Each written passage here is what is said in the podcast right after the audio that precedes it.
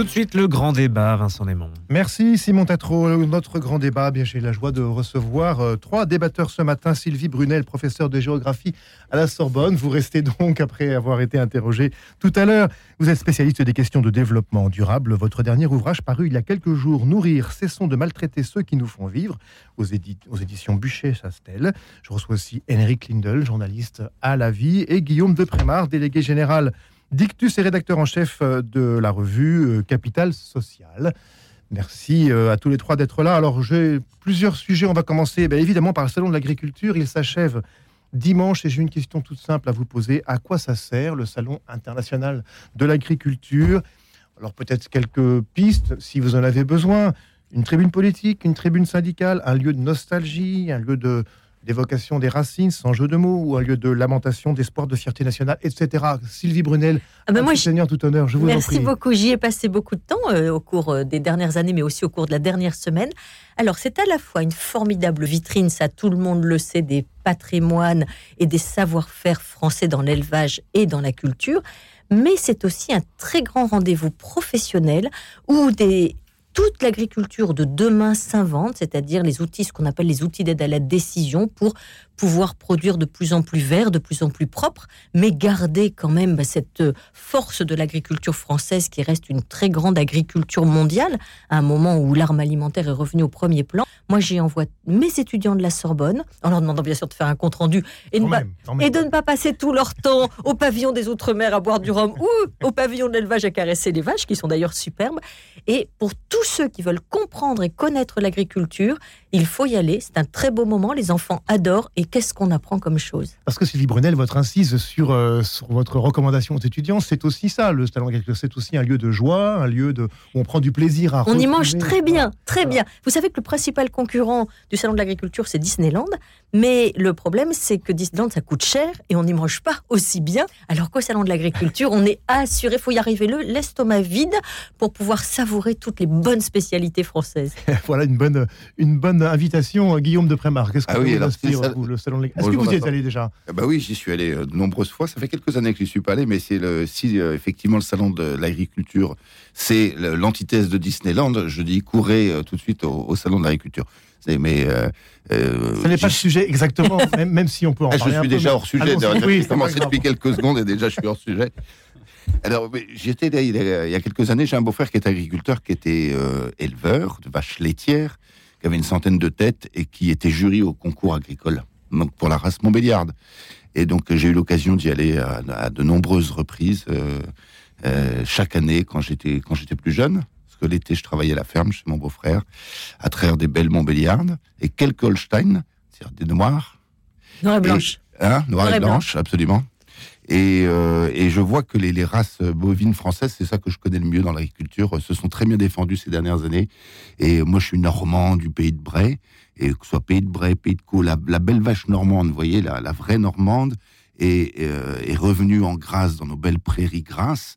Et je me souviens qu'il y a 30 ans, c'était une désolation en traversant la, Normandie.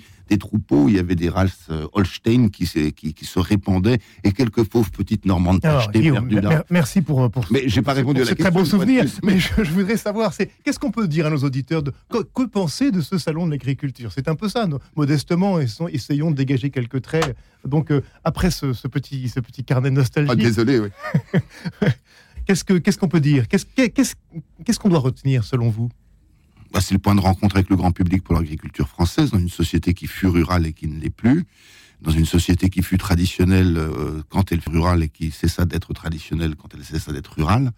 Et donc euh, ça, ça, renvoie dans, notre, dans notre mémoire collective euh, quelque chose qui, est probablement de la nostalgie et du temps des jours heureux. Puis c'est un salon professionnel aussi, c'est-à-dire que les professionnels se rencontrent. C'est un moment important. Oui, derrière la vitrine, il y a beaucoup. Oui, il y a, toutes les innovations. Et puis vous avez aussi l'ANSES, vous savez, sur la, sécurité de nos aliments. Vous avez les SAFER sur les questions foncières. Vous avez la mutualité sociale agricole. Vous avez les syndicats. Vous avez bien sûr le ministère de l'Agriculture. Donc des écoles qui sont là aussi. Bien sûr, beaucoup d'écoles parce que c'est formidablement pédagogique. Et pour tous ceux qui veulent comprendre l'agriculture française dans sa diversité, c'est dix jours qu'il ne faut pas rater. C'est une très bonne nouvelle. Erin Kindle, votre regard, vous, sur le sur le salon de l'agriculture? Bah, J'ai entendu la question, Vincent, c'était à quoi sert le salon de l'agriculture? Et là, vous avez eu deux réponses euh, que je trouve absolument euh, à la fois emblématiques et euh, auxquelles moi je souscris. Je ne suis pas bien français moi-même, hein, mais je, suis, en train de me demander est-ce qu'il y a un salon de l'agriculture dans un pays scandinave ou même en Allemagne? Je, ne sais pas, hein. peut-être, mais, je ne m'en souviens pas. Hein.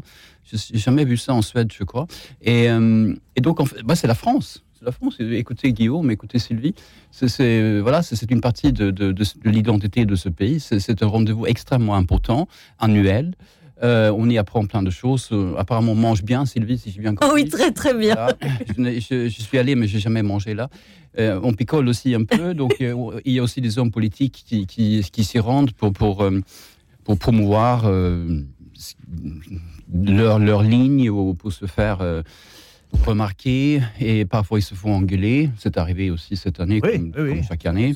cette année, Emmanuel Macron, il, euh, il a été interpellé par un écologiste, je mhm. crois, mhm. assez, violemment. D'ailleurs, il a bien répondu. Bon, en fait, c'est un rendez-vous annuel. Je pense que vraiment, ça, ça ça dit quelque chose de ce pays, ça dit aussi quelque chose de, ce besoin de souveraineté euh, alimentaire. Alors je regarde euh, Sylvie, euh, vous avez l'air d'être d'accord avec ça. voilà, mais c'est un sujet fondamental depuis quelques années. Avec la pandémie, nous avons bien compris que nous avons intérêt à être indépendants sur, par exemple, sur le plan alimentaire, mais pas seulement, bien sûr. Donc je pense que c'est un rendez-vous très important. Sylvie, vous, Sylvie Brunel, vous, vous dans votre ouvrage, hein, vous, vous, vous, vous dénoncez, en tout cas, vous, vous, déplorez le, mauvais regard qu'on porte sur les agriculteurs. Tout à l'heure, vous disiez, euh, vous parliez des, des, bouseux, enfin, cette espèce de, de, mépris qui peut, qui peut, qui peut euh, habiter peut-être quelquefois le, le, le, regard de nos contemporains. Ce salon, c'est véritablement le lieu où on va corriger ce regard Oui, alors, c'est vrai que nous avons gardé une vision nostalgique et passéiste de l'agriculture et nous n'aimons les agriculteurs que lorsqu'ils sont petits, modestes. Euh, nous préconisons euh, la binette, les circuits courts, le local, ce qui d'ailleurs est tout à fait respectable. Hein. Il faut associer les modèles et pas les opposer. Vous pouvez tout à fait rester enfermé dans cette vision si vous allez au salon de l'agriculture parce que vous avez bien sûr cette mise en scène des savoir-faire. De d'ailleurs, un peu d'épinal quoi. Vous, avez toujours cette mise en scène avec les anciens comices agricoles qui sont réactivés, mais c'est aussi euh, ce qui nous permet de comprendre que l'agriculture d'aujourd'hui est pleinement engagée dans les défis du monde qui sont les défis de trouver des substituts au carburant fossile dans ce qu'on appelle le biosourcé, c'est-à-dire tout le végétal, maïs, lin, pommes de terre, qui nous permettent de nous passer des carburants fossiles. Dans les énergies vertes, le biogaz, on parle beaucoup au Salon de l'agriculture du biogaz. Et puis, dans quelque chose dont on parle de plus en plus et qui donne à l'agriculture une nouvelle fonction à côté de sa fonction nourricière, qui est le stockage du carbone.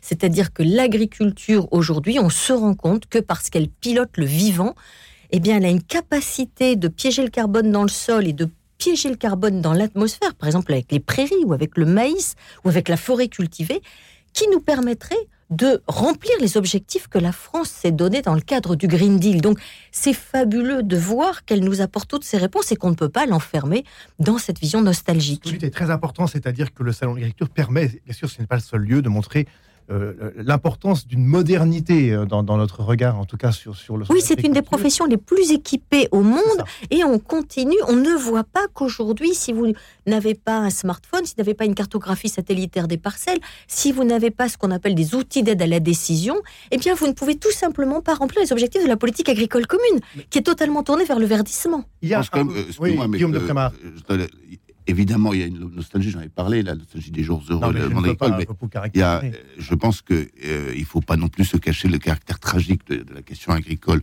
euh, en France. Euh, et là, c'est pas seulement de la nostalgie, euh, le nombre de suicides d'agriculteurs, le problème pour trouver des successeurs sur, des, sur des fermes petites et moyennes.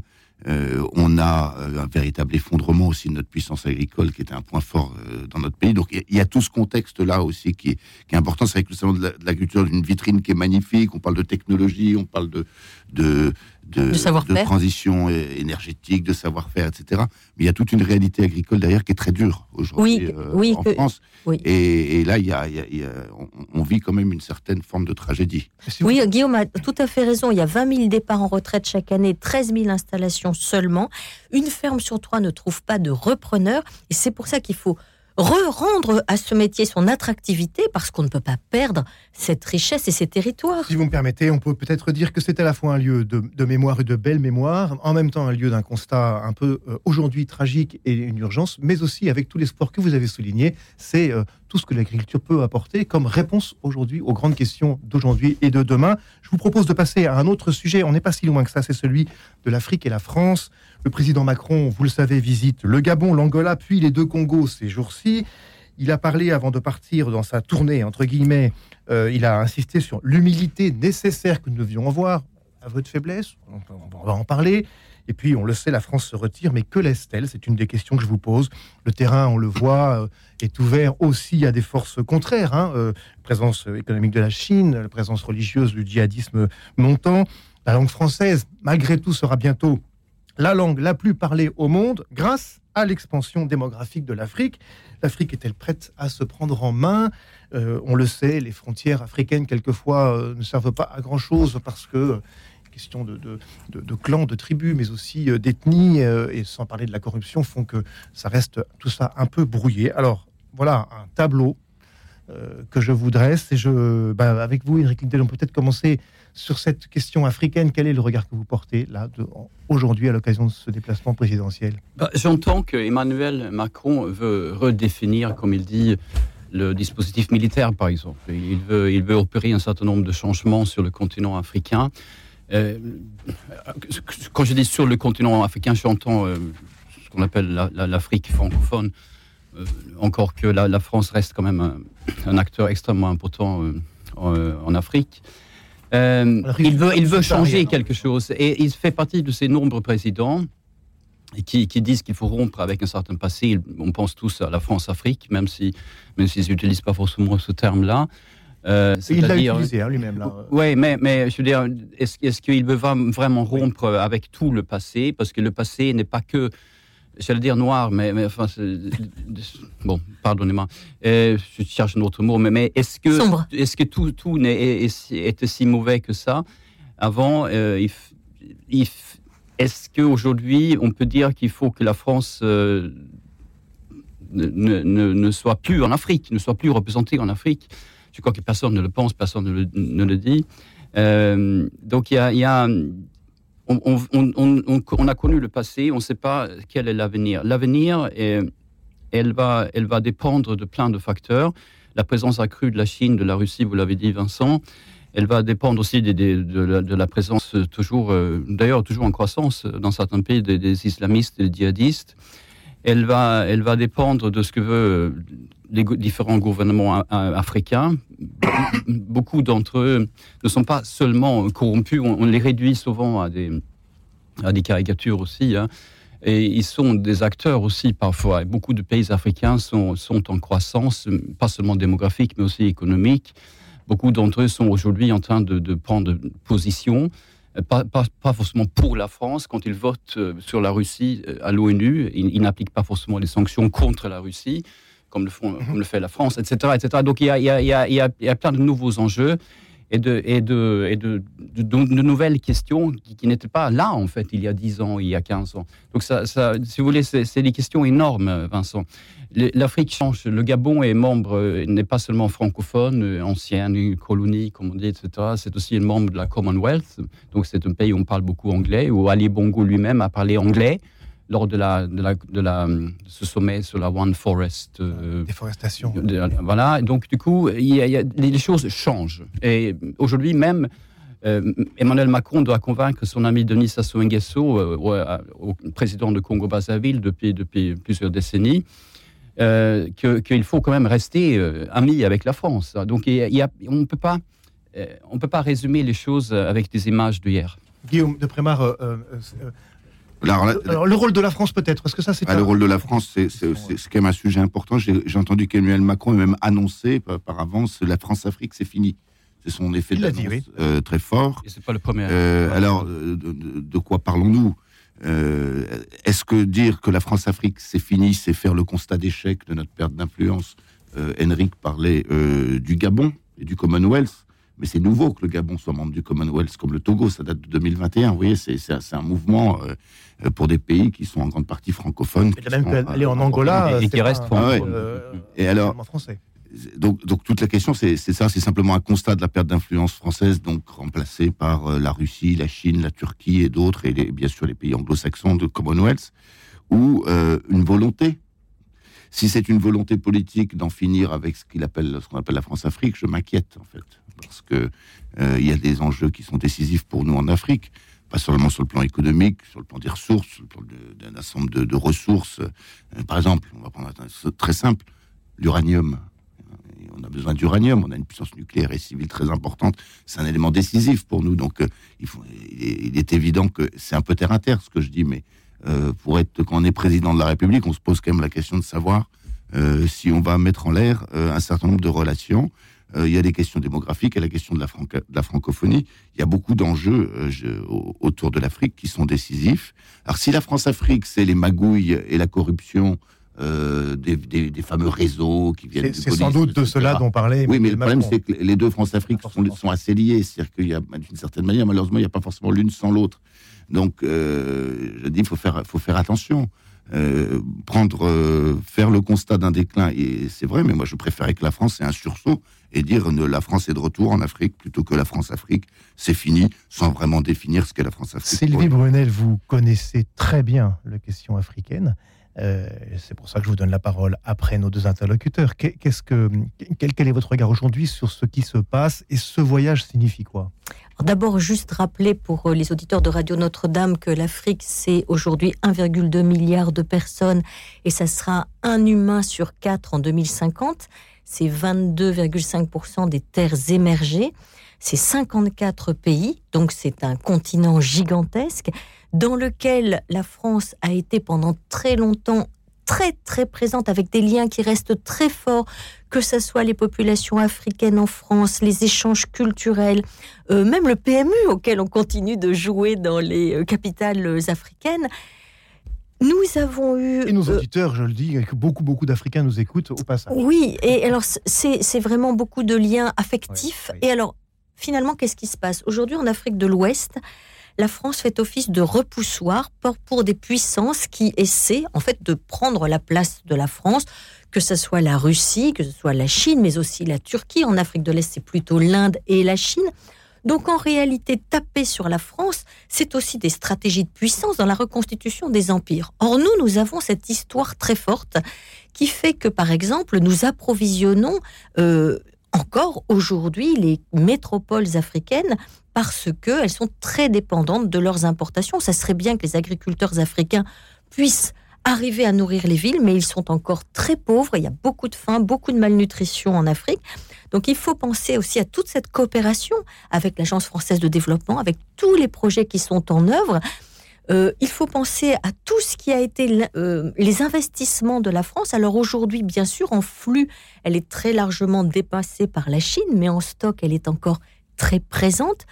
Et je pense que la présence d'Emmanuel Macron en Afrique centrale, c'est aussi une façon de dire à ces pays qui sont fondamentaux parce que les terres sont très riches et les populations sont très pauvres, nous sommes toujours là. Nous, notre aide n'est pas liée, notre aide n'est pas conditionnée. Nous avons, nous continuons à avoir avec vous un partenariat qui est un partenariat partenariat généreux, culturel. Alors attention, ce qu'ont dit Eric et Guillaume est tout à fait vrai aussi, c'est-à-dire qu'en Angola, il y a le pétrole, il y a Total, en RDC, il y a tout le problème du coltan, c'est-à-dire du colombo-tantalide qui est fondamental pour la révolution digitale, de l'uranium, qui est dans, notre, dans nos téléphones portables. Il y a aussi la guerre, il ne faut pas oublier la guerre de, du Kivu, qui est alimentée par le Rwanda et qui continue de créer des milliers de gens qui sont morts de faim, de femmes qui ont été violées. Donc c'est une tragédie pour ce pays qui est extrêmement riche par ailleurs. Donc le plus riche d'Afrique, d'ailleurs. Le plus riche d'Afrique, mais avec une population qui, elles, souffrent considérablement alors qu'on pourrait faire trois récoltes par an sur le même champ.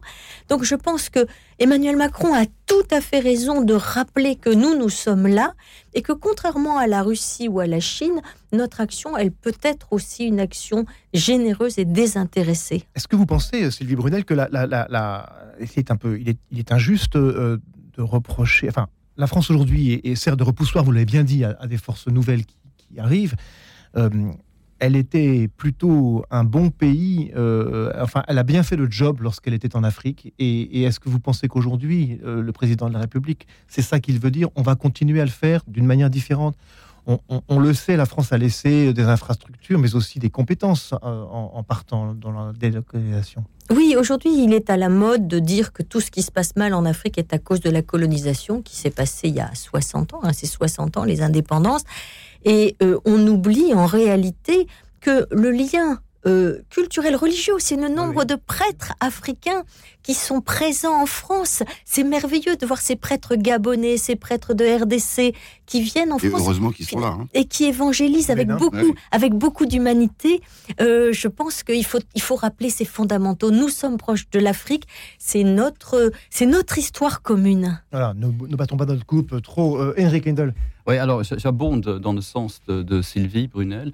Et je rappelle aussi, pour ceux qui ne le savent pas, que, tous les pays africains n'ont absolument pas ce lien-là avec l'Afrique en, général, mmh. ni même le Royaume-Uni. Hein. Bon, je vais l'associer à l'Union européenne juste brièvement, mais, mais parce que euh, on pense souvent que le Royaume-Uni euh, ou la France, ils avaient un peu le même, le même type de relation avec l'Afrique, même passé colonial, etc. Mais en fait, pas du tout je, caricature à peine en disant que les Français voulaient être aimés. Euh, les, Anglais ne s'intéressaient pas tant que ça à l'Afrique, en fait. Et avec, donc, quand je, dis ça avec un, brin d'ironie, bien sûr, euh, donc euh, la France voulait être aimée, mais la France a aussi donné beaucoup de bonnes choses à, l'Afrique, et, les Africains le, savent très bien. Ça explique aussi parfois cette espèce de des réactions et, assez étranges en fait, euh, intéressant d'analyser sur le plan psychologique. Parfois, ils haïssent soudainement la France et parfois ils adorent la France. Comment, comment, comme, comme, oui, comme, on est un ami qu'on a, qu'on a beaucoup aimé. un, amour déçu. Non plus, oui. oui, voilà. C'est très intéressant pour quelqu'un qui, qui, ne, qui, ne, suit pas bien français, comme je le dis de, moi-même. Mais c'est aussi pour rappeler que pour l'Union européenne, pour les Européens, pour l'Europe en général, il est très important d'avoir un pays comme la France qui a ce lien-là avec, avec, avec l'Afrique, où il n'y a plus question de enfin j'espère, euh, pas comme dans le passé en tout cas de domination, dominant, dominé, etc. Et qu'on on entre vraiment dans une relation de partenariat, parce que la France, quand elle dit partenariat, elle veut, elle veut dire quelque chose qui ne correspond pas au lien que, que, que la Chine et la Russie ont avec l'Afrique. C'est évident. Et tout, ils sont plus cyniques. ils sont totalement cyniques. Voilà. Là, je crois que là, mm. là, dessus tout le monde est d'accord. Par rapport à ce, ce, que je disais, la redéfinition de dispositifs militaires, etc., il s'agit, par exemple, de transformer des, des, bases militaires dans certains pays. Sénégal, je crois, peut-être même le Gabon, en académie militaire, donc euh, à, à, faire en sorte que ce soit utile pour tout le monde. Cher ami, on, va se retrouver dans quelques minutes pour la suite euh, du grand débat après 8 heures, après les informations qui nous seront données par Simon Tatro.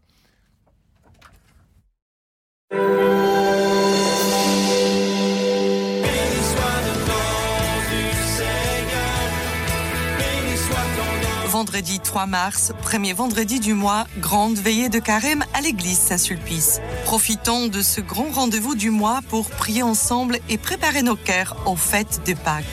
18h45, messe suivie de l'adoration et de la procession du Saint-Sacrement. Venez partager la joie de la miséricorde. Renseignements 01 45 03 17 60. Regarde ma fenêtre, tu vois rien? Bah ici, tous ces euros qui passent à travers. Moi, si j'étais toi, j'irais à la maison de la fenêtre. Écoute. Bah j'entends rien. Exactement. Isolant pour le bruit et le froid. Je consomme moins d'énergie, donc je fais des économies. Et j'ai pu bénéficier des aides de l'État. Attends, mais je suis passé de voir il y a trois jours. Tu ne les avais pas Oui, la pause se fait en une journée. N'attendez pas les beaux jours pour remplacer vos fenêtres. La Maison de la Fenêtre, depuis 25 ans à votre service. Certifié Calibat RGE 01 42 11 0303. 01 42 11 03 03. Le monde vu de Rome, c'est tous les jours sur Radio Notre-Dame. 8h30, 13h et 18h, le journal de Radio Vatican. En Israël, le mur de séparation fait toujours débat. Ce mercredi, le. Il a débuté sa catéchèse en revenant sur le credo. Minuit 30 et 5h30, l'actualité de l'Afrique. Rendez-vous avec l'Afrique. L'actualité de toute l'Église, c'est tous les jours et même la nuit. Avec mes invités, le grand débat reviendra après 8 heures avec Sylvie Brunel, Henrik Lindel, Guillaume de Prémar en ce vendredi 3 mars 2023. Je rappelle que nous fêtons que nous fêtons, que nous célébrons, nous faisons mémoire de Saint Guénolé, ce saint du 5e siècle. Euh, et bien aujourd'hui, vendredi de carême, nous l'oublions pas, même si on parle beaucoup du salon de l'agriculture et de la bonne bouffe qu'on a pu y rencontrer. C'est important, c'est aussi ça la France. Dans quelques secondes, les informations avec vous, Simon Tatro. Rebonjour.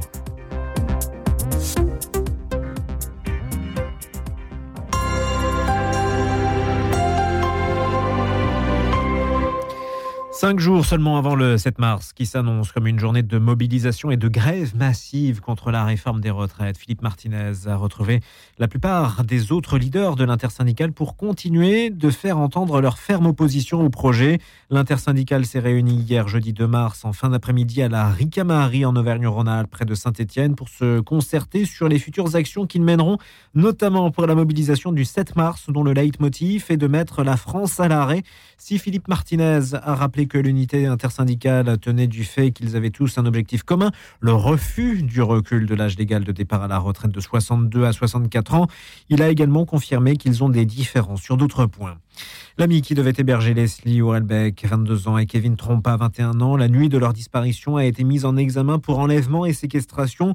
Le juge des libertés de la détention a décidé de son placement en détention provisoire. Selon le courrier de l'Ouest, les enquêteurs ont relevé des incohérences entre ses déclarations passées et le relevé géolocalisé de ses communications téléphoniques, justifiant de plus amples investigations autour du jeune homme. Le domicile de son père a été perquisitionné comme celui de sa mère à Prague et les enquêteurs ont saisi un fourgon aménagé lui appartenant.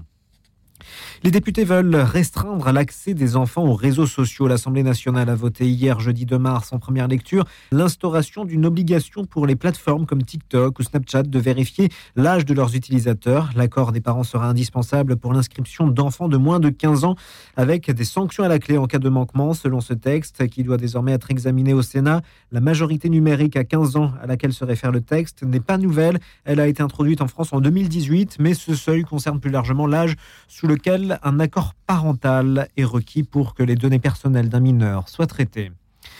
L'actualité à l'international est cette collision frontale entre deux trains en Grèce mardi soir qui a fait 57 morts selon un bilan provisoire de la police qui fait aussi état d'au moins 57 personnes disparues. Ce jeudi, le trafic ferroviaire était paralysé par une grève en Grèce où les manifestations de colère se multiplient deux jours après la collision malgré le mea culpa du gouvernement qui a reconnu des défaillances chroniques dans les chemins de fer. Sur le lieu de la tragédie, les opérations de recherche se poursuivaient mais plus le temps passe, moins les chances de retrouver des survivants sont importantes.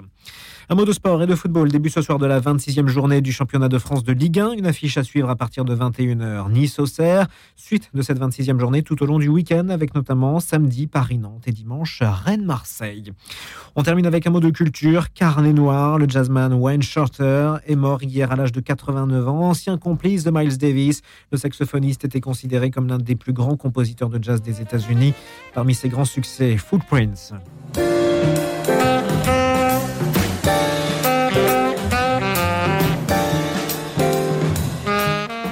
De l'un des grands succès de Wayne Shorter qui nous a donc quitté hier à l'âge de 89 ans. Le grand débat. Le grand débat. Vincent Némon. Merci Simon Tatrou. On aurait pu parler de jazz pour cette deuxième partie du grand débat, mais je ne suis pas certain que on aurait, enfin en tout cas en ce qui me concerne, été à la hauteur. Je retrouve Sylvie Brunel, Guillaume Deprémar, Henry Klindel. Merci d'être là pour cette deuxième partie du grand débat. On a parlé du salon de l'agriculture, on a parlé de l'Afrique, on va parler des retraites, cette réforme des retraites qui va son train de sénateur, excusez ce jeu de mots, depuis hier, même si les sénateurs entendent bien l'amender durant le court délai qu'il aurait donné. Pendant ce temps, la rue s'organise, les grèves se profilent dès mardi par des acteurs classiques, les fonctionnaires, les, cheminots, mais aussi moins classiques. Les commerçants ont été appelés à baisser leur rideau. Que peut-on prédire? Que, Comment voyez-vous les jours qui viennent? Le spectacle qu'ont donné les députés n'est-il pas une invitation au bazar pour rester poli aussi dans la rue? Notre pays, finalement, est-il réformable sur ce point comme sur d'autres? Je rappelle le mot d'ordre des forces syndicales, mettre la France à l'arrêt. Alors nous, nous ne sommes pas à l'arrêt. Euh, Henrik Lindel, euh, c'est vous qui démarrez. Je crois bien que les syndicalistes, ou des syndicalistes ou employés même, ils n'ont pas dit seulement la France à l'arrêt, ils ont dit l'économie française à, genoux. Aussi. Ouais, et, euh, Absolument. Et, d'autres vont dire qu'il s'agit de bloquer le, pays, etc. Euh, moi, je vais faire très vite, hein, parce que je voudrais entendre les autres surtout. Euh, parce que moi, je pense que c'est la seule façon pour eux de se faire entendre. Je pense qu'ils n'ont pas, on, ne les a pas entendus. il n'y a pas eu assez de, discussions entre le gouvernement et, les syndicats, notamment la CFTT. La CFTT n'est pas un, syndicat révolutionnaire, euh, il ne demande, pas la lune. Euh, on n'a jamais vu euh, les représentants de, la CFTT en particulier aussi, aussi déçus et, et aussi marqués par, par, par, par, cette réforme. Donc, moi, je pense que euh, pour eux, c'est vraiment très logique. Je suis pas en train de dire que c'est bien de mettre l'économie française à genoux. Je suis en train de dire que c'est effectivement la seule façon pour eux de se faire entendre. pour, pour des revendications qui sont euh, tout à fait représentatives d'une grande partie des, des, des, des Français.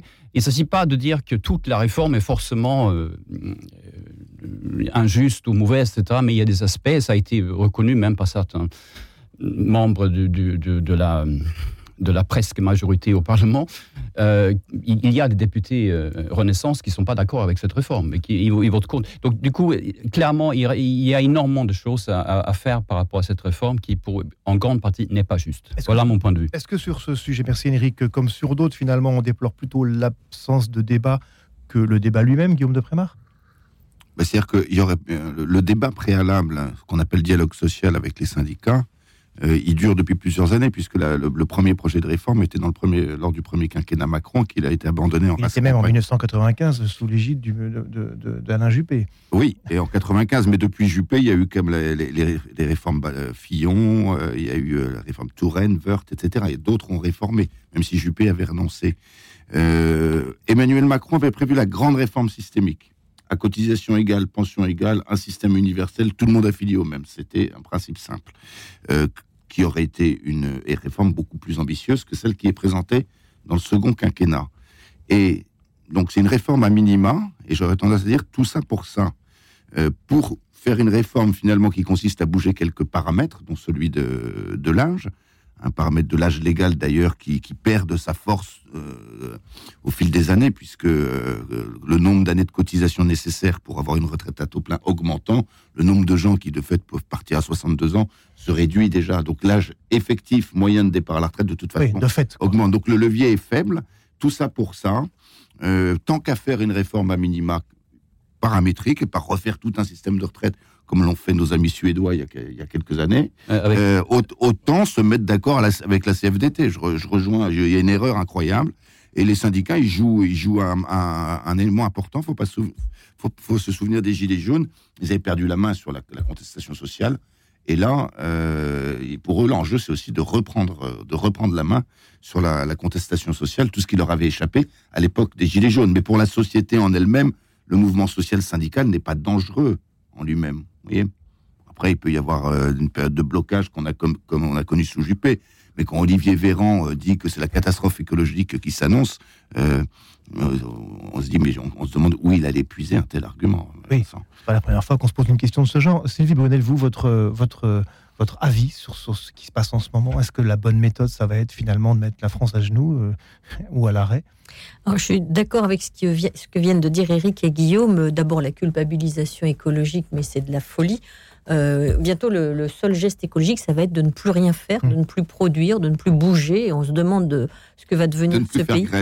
Euh, et par ailleurs, je pense que le point d'achoppement, c'est cette histoire d'âge. Pourquoi? Parce que ce qui compte, c'est finalement le nombre de trimestres pendant lequel on a cotisé. Les gens qui ont commencé très tôt ou les gens qui et ce nombre de trimestres, finalement, il va encore plus, et cette histoire d'âge vont encore plus pénaliser les femmes. Moi, je suis très marquée en tant que mère de famille nombreuse. Hein, j'ai eu trois enfants. Alors, quand j'ai eu mes enfants, on m'a dit non, mais tu rends un grand service à la nation, tu partiras à 57 ans. et puis... Merci Sylvie, d'ailleurs, on voulait vous le dire ici. Hein. et, je et, ce qui me marque, c'est de voir ces mamans qui euh, ont mis leur carrière entre parenthèses, qui, sont, qui ont déjà un plafond de verre euh, en termes de salaire, mais qui en plus, à qui on dit, mais tu vas partir à 64 ans, et si tu as assez cotisé, sinon tu auras une décote. Et je trouve ça d'une violence terrible. Par ailleurs, on se plaint de la dénatalité, du fait que... Mais quel est le statut des femmes dans ce pays? Et alors là, ça m'amène à parler de mon autre statut qui est de professeur. Je suis inquiète pour nos étudiants parce qu'ils ont connu les grèves des Gilets jaunes. Après, ils ont connu tout le distanciel de la pandémie. Ça a duré quand même assez longtemps. Aujourd'hui, le pays est de nouveau à l'arrêt et j'ai l'impression, un peu comme en Afrique dont on parlait avant les infos, qu'on multiplie les années blanches. Et Sylvie Brunel et vos étudiants, justement, euh, euh, ça les intéresse, ces débats-là On a l'impression que les jeunes sont de plus en plus touchés. Est-ce que c'est fantastique ou est-ce que c'est réel? C'est étrange parce que ce que disent les jeunes aujourd'hui, c'est un peu un découragement. Ils disent, de toute façon, la retraite, on la verra jamais. Arrêtez de nous baratiner. Nous, on a compris qu'on travaillerait toujours, mais au moins laissez-nous aller en cours. Moi, c'est ça qui me marque, c'est mes étudiants aujourd'hui sont angoissés. Ils disent Mais madame, est-ce qu'on est qu'on va pouvoir avoir cours? Parce qu'ils ont aussi ce sentiment des chances perdues. Alors, attention. C'est plutôt une bonne nouvelle sur leur conscience. Oui, mais ils sont, ils sont merveilleux. Ce sont des, des, des, jeunes extraordinaires. on a envie d'avoir Sylvie Brunel comme prof. Mais, mais en même temps. Ça nous permettrait de redevenir étudiant, de retrouver nos Mais je vous accueille dans mon cours à la Sorbonne quand vous voulez. Mais non, après, euh, que les syndicats soient en colère, euh, bah, c'est normal parce que quand même, pourquoi, alors qu'on vient de vivre la pandémie, alors qu'on a la guerre en Ukraine, alors que les gens se serrent la ceinture, alors que l'inflation condamne tout un ensemble de foyers à la précarité énergétique et alimentaire, pourquoi mettre aujourd'hui sur le devant de la scène cette histoire de retraite. Mais ça vous le reprochez au gouvernement d'avoir. Je le reproche au gouvernement, bien sûr, ou, pas il aurait, il aurait fallu le mettre. Les gens sont fatigués. Les négociation sont... faite, c'est-à-dire un accord au moins. Avec le modèle danois. Et bien sûr, le modèle danois où on parle. Le modèle danois, c'est un modèle de consensus. Alors c'est vrai qu'ils sont 4 millions, ils sont pas 60 euh, millions, mais en même temps, je ne comprends pas comment 5 millions les Danois et 67 millions les Français, on rectifie. Oui, la de grandeur est là quand même. Mais, bon, mais vous savez, c'est quand même terrible de voir que les gens sont en colère, qu'ils ont l'impression que Macron a été, il faut bien le dire, mal élu, parce qu'on l'a élu par défaut, et qu'il n'a pas la légitimité aujourd'hui pour imposer ce sacrifice à des Français qui sont épuisés. Ils sont épuisés, il faut comprendre ça. J'entends bien, dites, mais dites-moi quand même, euh, mes, chers, débatteurs, euh, ne me dites pas que vous êtes comme ces personnes qu'on a sur les micro-trottoirs à la gare Saint-Lazare, euh, qui a une grève, en disant Je comprends les grévistes, je ne peux plus aller travailler, je peux plus... mais je les comprends. Enfin, c'est quand même, euh, c'est quand même très, très scandaleux ce, moyen de blocage de, de, de, la France, de l'île de France en particulier. Non, ça, ça, vous trouvez ça Vous dites finalement c'est le seul moyen de s'exprimer, Enrique non, je ne dis pas que je trouve que c'est super. Je dis que c'est le seul moyen dans ce pays. Dans ce pays, non, mais on a interviewé des tas de sociologues, d'historiens, etc., qui nous ont expliqué. Je parle de, l'hebdomadaire La Vie. Hein, euh, qui, constate objectivement que dans ce pays-là, euh, il n'y a pas la culture du dialogue social. Vous, n'êtes pas suédois, Vincent. Ou danois. Non, mais, non, mais c'est simplement un fait. ici, on règle ce, ce, type de problème par le conflit. Il y a, il y a, il y a toute une, c'est presque un rituel dans ce pays. Et je dis ça euh, pas du tout avec euh, un, quelconque esprit ironique, etc. Donc c'est la galère pour les usagers, les transports. Mais, mais en fait, si vous, si vous, ça c'est un truc que je connais très bien, hein, la galère des, usagers. Hein, et c'est pas du tout lié aux grèves, c'est lié au dysfonctionnement parce qu'il n'y a pas assez d'investissement dans les transports communs dans ce pays. ça, c'est ça, c'est le véritable scandale, si vous voulez. Si vous voulez qu'on soit tous écologiques, qu'on arrête de prendre nos, nos voitures et nos motos, etc ou toujours un moto ou non non voilà. Et, non mais moi je prends le RER e et, pardon mais mais voilà le, scandale le, hein. scandale c'est les dysfonctionnements les problèmes techniques les, les euh, c'est très insuffisant. Point. Voilà. Mais même sur, sur la réforme des retraites. Bien sûr tout, presque toute l'Europe sauf la France a effectivement réformé le système parfois il y a très longtemps. Et, mais c'est à chaque pays de le faire. Et comme l'a rappelé à très juste titre Sylvie Brunel en général, ce genre de décision, ça se, ça, se prend dans un pays euh, avec un, minimum de, consensus. Quoi. Ici, il n'y a pas eu un minimum de consensus, il y a eu un maximum de, dissensus. Alors, je, je, repose une, question un peu différemment. Euh, est-ce qu'on n'est pas aussi... Euh, est-ce que la, la vraie question, c'est pas les régimes spéciaux? Est-ce que le, vrai sujet, c'est finalement, on va dire, des, corporatismes qui s'expriment et que chacun y va de sa revendication en prenant prétexte de, d'une réforme générale pour défendre finalement des intérêts euh, catégoriels. On a quand même l'impression quelquefois que nos, amis cheminots, euh, euh, dont on sait qu'ils partent plutôt à la retraite un peu avant tout le monde, défendent quelque chose que les autres ne défendent pas. Me trompais-je, bah, Je pense qu'il y a un problème avec les régimes spéciaux. Ça, j'en suis convaincu. la question des régimes spéciaux est, assez maigre, en fait, dans ce, dans ce projet de loi, puisque il y a simplement une, suppression prévue de, de, certains régimes spéciaux celui de la RATP notamment et celui de EDF-GDF, les industries électriques et gazières, sur le même modèle que la fermeture du régime euh, de la SNCF. Pour tous les nouveaux entrants et tous ceux qui sont déjà salariés de la RATP, etc. Voilà. Et avec la clause du grand-père, et puis euh, avec euh, le paiement par les, par les autres caisses de la compensation du, moindre nombre de cotisants qui vont arriver. Mais c'est assez, maigre hein, sur le plan des régimes spéciaux le régime de la fonction publique n'est absolument pas touché. Le premier des régimes spéciaux, c'est le régime de la fonction publique qui fonctionne sur le budget d'État. Donc ce n'est pas un régime qui fonctionne de, manière assurantielle comme les autres. Il, est budgétisé. Euh, moi, je, trouve que ce serait une bonne chose de, pouvoir aller vers une, équité où effectivement un euro cotisé euh, est le même montant de, pension. On a quand même du mal à croire que les grévistes le font par procuration pour d'autres. Hum oui, euh, c'est un peu l'argument, on fait les grèves pour les autres. Je, pense quand même que les gros bataillons des grévistes et des manifestants depuis très longtemps sur les questions de retraite ont toujours été les fonctionnaires ou les agents publics et assimilés. Donc ça, c'est une réalité. Bon, en, ça, c'est vrai. En, tout cas, prenons notre mal en patience à partir de mardi On va voir si ça s'étend. Mais Alors, il y a votre, des choses votre, plus graves que la grève votre pronostic, on n'a pas de boule de cristal ici, ce serait quand même le comble, mais euh, votre pronostic pour la semaine prochaine Ça va s'enquister. Moi, ça m'angoisse terriblement parce que je pense que ça va s'enquister. Je pense que les universités, je pense à la Sorbonne par exemple, vont être fermées parce qu'on a très peur des étudiants. Hein, c'est un symbole en plus la Sorbonne. C'est un symbole et j'ai peur d'une nouvelle année euh, gâchée euh, pour ces jeunes qui dont on a besoin de compétences. Ils veulent marcher pour le climat, mais on a besoin qu'ils soient euh, bons dans tout ce qu'on attend d'eux pour faire la transition écologique et, il faut les former et ça me fait de la peine.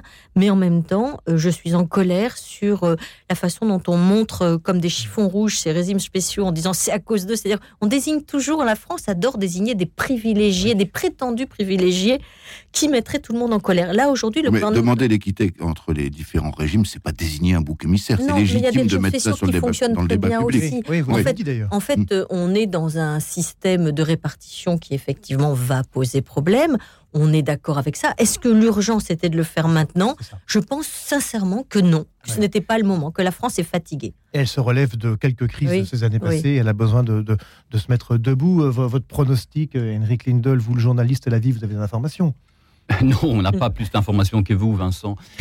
Et, mais, je pense que nous allons effectivement vers, une période de, conflit social, tout simplement. Et euh, ce sera peut-être comme en 95, j'en sais rien, je ne suis, pas, pas Madame Soleil. mais mais, mais, euh, mais qu'est-ce que vous voulez qu'ils fassent c'est Ils ont, ils ont une grande partie de l'opinion française derrière eux, hein, il ne faut pas mm. l'oublier. Mm.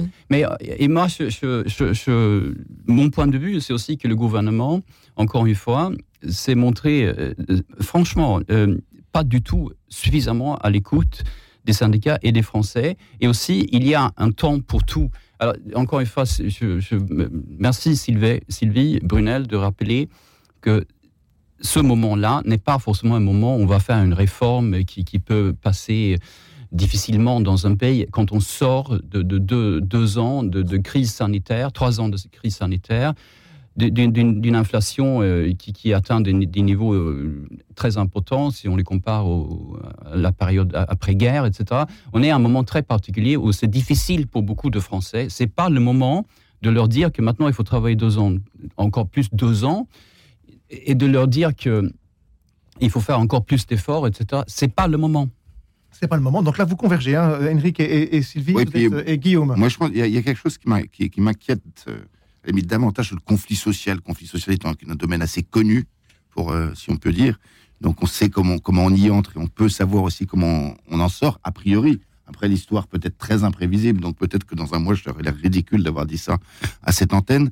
Cependant, à plus, à plus, le, à plus long terme ou à moyen terme, ce qui m'inquiète euh, pour la société et pour la nouvelle génération, c'est deux choses qui se révèlent actuellement. Un problème de sens du travail, c'est que tout le monde n'est plus d'accord sur ce qu'est le travail, quel est le sens du travail et sa, sa fonction euh, sociale et personnelle, etc. Est-ce qu'on vit pour travailler, travailler pour vivre, le droit à la paresse, il y a tous des, débats là-dessus, il y a toute une question philosophique mmh. pour du sens du travail qui touche énormément euh, les, les, générations nées euh, donc au début des années 2000, hein, aujourd'hui, fin des années 90 et début des années 2000. Et il y a une deuxième question qui est l'inter, les relations intergénérationnelles. Euh, vous disiez, euh, madame, que euh, certains jeunes disent de toute façon, nous, on sait très bien qu'on n'aura pas de pension comme ont eu nos aînés, dans une société qui a fait la promesse du progrès de chaque génération vivant mieux que la précédente, promesse trahie, en effet, celle du progressisme, tout simplement. eh bien, cette génération, elle se tourne quand même vers la génération du dessus, la génération du baby-boom, pour, pour être court, et pour dire, mais qu'avez-vous fait? Et donc, il y, a une sorte de, de petite musique qui vient où il y a une amertume, au minimum une amertume générationnelle qui commence à s'exprimer. C'est quelque chose de très important dont il faut tenir compte, à mon avis. Et sur les grèves qui viennent, vous... ah bah, rassurez-vous, Vincent. C'est malheureux, mais on n'a pas le choix. Bah, non, mais je suis comme tout le monde. Hein, si je suis euh, bloqué, métro, RER, voiture, les, avec les grèves, je râle comme tout le monde, ne vous inquiétez pas, je ah, râle aussi, etc. Mais euh, simplement, j'ai le sentiment qu'il y a que, que qu'on reste, mais je peux me tromper, dans quelque chose de tout à fait un peu connu et maîtrisé, des syndicats sont à la manœuvre. Euh, les Gilets jaunes étaient un mouvement très différent, puisqu'ils n'avaient pas de tête, ils n'avaient pas d'organisation, ils n'avaient pas de structure. Les syndicats étaient complètement à la ramasse, ils n'étaient pas dans le, dans le, dans le mouvement. C'est quelque chose de beaucoup plus imprévisible. Là, j'ai l'impression qu'on est dans quelque chose de plus classique. On a beaucoup parlé euh, du, mépris. Ça peut déboucher sur autre chose, hein, ceci dit. Du hein, mépris des classes intermédiaires et des corps intermédiaires par le président de la République et puis par le gouvernement. Là, euh, finalement, à force euh, peut-être de les mépriser comme ça a été prétendu, ça les a réveillés, ça leur donnait un peu plus de, force. Et peut-être paradoxalement, on va retrouver presque, j'ai envie de dire, avec beaucoup de guillemets, une vie sociale normale en France avec des avec des syndicats qui font la grève. Et alors la question, c'est quand même aussi derrière, c'est euh, euh, jusqu'où ira-t-on et est-ce qu'on va connaître des épisodes de violence? Parce que ça aussi, c'est une vraie question. Puis j'avais envie de vous poser une question un peu d'ordre politique, presque en souriant. Vous avez remarqué que la crise arrive et c'est pas la première fois que notre président de la République va euh, à l'étranger pour, pour, pour, parler d'autres sujets. Comme si, en Espagne la dernière fois. Voilà, comme mmh. si on était dans une sorte de diversion. Alors bien sûr, je fais aucun procès d'intention, mais quand même, il n'y a pas quelque chose là alors, moi, ce qui me marque beaucoup, c'est quand on parle. Moi, je vis en, je vis en province, je ne veux pas dire dans les territoires, comme on dit aujourd'hui. En région, je, je en, en fait, c'est le sentiment d'humiliation. Les, les, gens sont aujourd'hui humiliés. et vous savez, on le voit dans les relations internationales, comme on le voit euh, dans nos relations personnelles, comme on le voit à l'échelle de la France. Il ne faut jamais humilier parce que c'est un carburant très puissant de colère, de révolte. Guillaume parlait tout à l'heure d'amertume générationnelle. En fait, on crée beaucoup d'amertume. Et d'ailleurs, on prépare le lit de l'élection de Marine Le Pen. Il faut bien le comprendre. Ou de celui qui sera le candidat de l'extrême droite. Vos étudiants, ils sont amers. Ils sont, ils sont comment? Ils sont découragés moi, je, avec mes étudiants, je ne lance pas de débat. C'est des grands, hein, c'est pas les ados. Hein. Oui, moi, ce sont des licences et des masters de développement durable d'ailleurs. Je ne lance pas avec eux ce type de débat parce que je suis là pour leur enseigner un certain nombre de questions fondamentales sur le développement durable, hein, produire, partager, protéger. Ce sont les trois euh, fondamentaux. Ils ont beaucoup de choses à apprendre. Et je sais que quand on se lance avec des étudiants avec ça, on n'en finit plus. Et je, ne veux pas cela, mais je le vois quand même avec les gens que je rencontre au quotidien, dans ma vie euh, dromoise, puisque je vis dans la Drôme, cette espèce de colère sourde de gens qui disent mais mais ils nous méprisent. ils nous méprisent. Qui se nourrit d'un fatalisme euh, aussi vous Non, c'est des gens qui bûchent. Alors les gens bûchent. En fait, ce qui énerve beaucoup, si je peux me permettre de faire Madame Michu, mais ce qui énerve beaucoup euh, le français, euh, c'est qu'il se lève tôt, il travaille beaucoup, il essaie de joindre les deux bouts, il a beaucoup de, il aime son travail, il est extrêmement, et il a l'impression qu'on le traite vraiment comme moins que rien. Et ça, ça l'horripile. Et il dit, bah, ils vont voir ce qu'ils vont voir. Moi, j'entends ça. Ils vont voir ce qu'ils vont voir, ce qu'on disait déjà pendant les mmh, Gilets jaunes. Mmh, mmh. Henrik Lindel, vous, avez peut-être un moyen de sentir aussi l'humeur de vos lecteurs à la vie? Non, mais moi, franchement, j'ai le malheur de, constater, simple, enfin, le regret de constater qu'on est d'accord, en fait. Et on est d'accord ici, autour, autour de cette table, donc il n'y a pas de. Et, certes, moi, c'est j'ai beaucoup d'amis aussi hein, qui, sont tout à fait favorables à cette réforme. Et il ne faut, faut, pas oublier non plus qu'il y a plein de gens qui sont quand même d'accord hein, aussi avec le gouvernement. Il faut juste le rappeler. Hein. Euh, et, euh, il, faut dire qu'il y, y, a sûrement un besoin mathématique, même comptable, si vous voulez, de, de, réformer le système actuel de, des retraites. Et, euh, certes, mais, mais, il faut trouver un moyen qui soit consensuel. Ça, ça doit exister dans ce pays, quoi.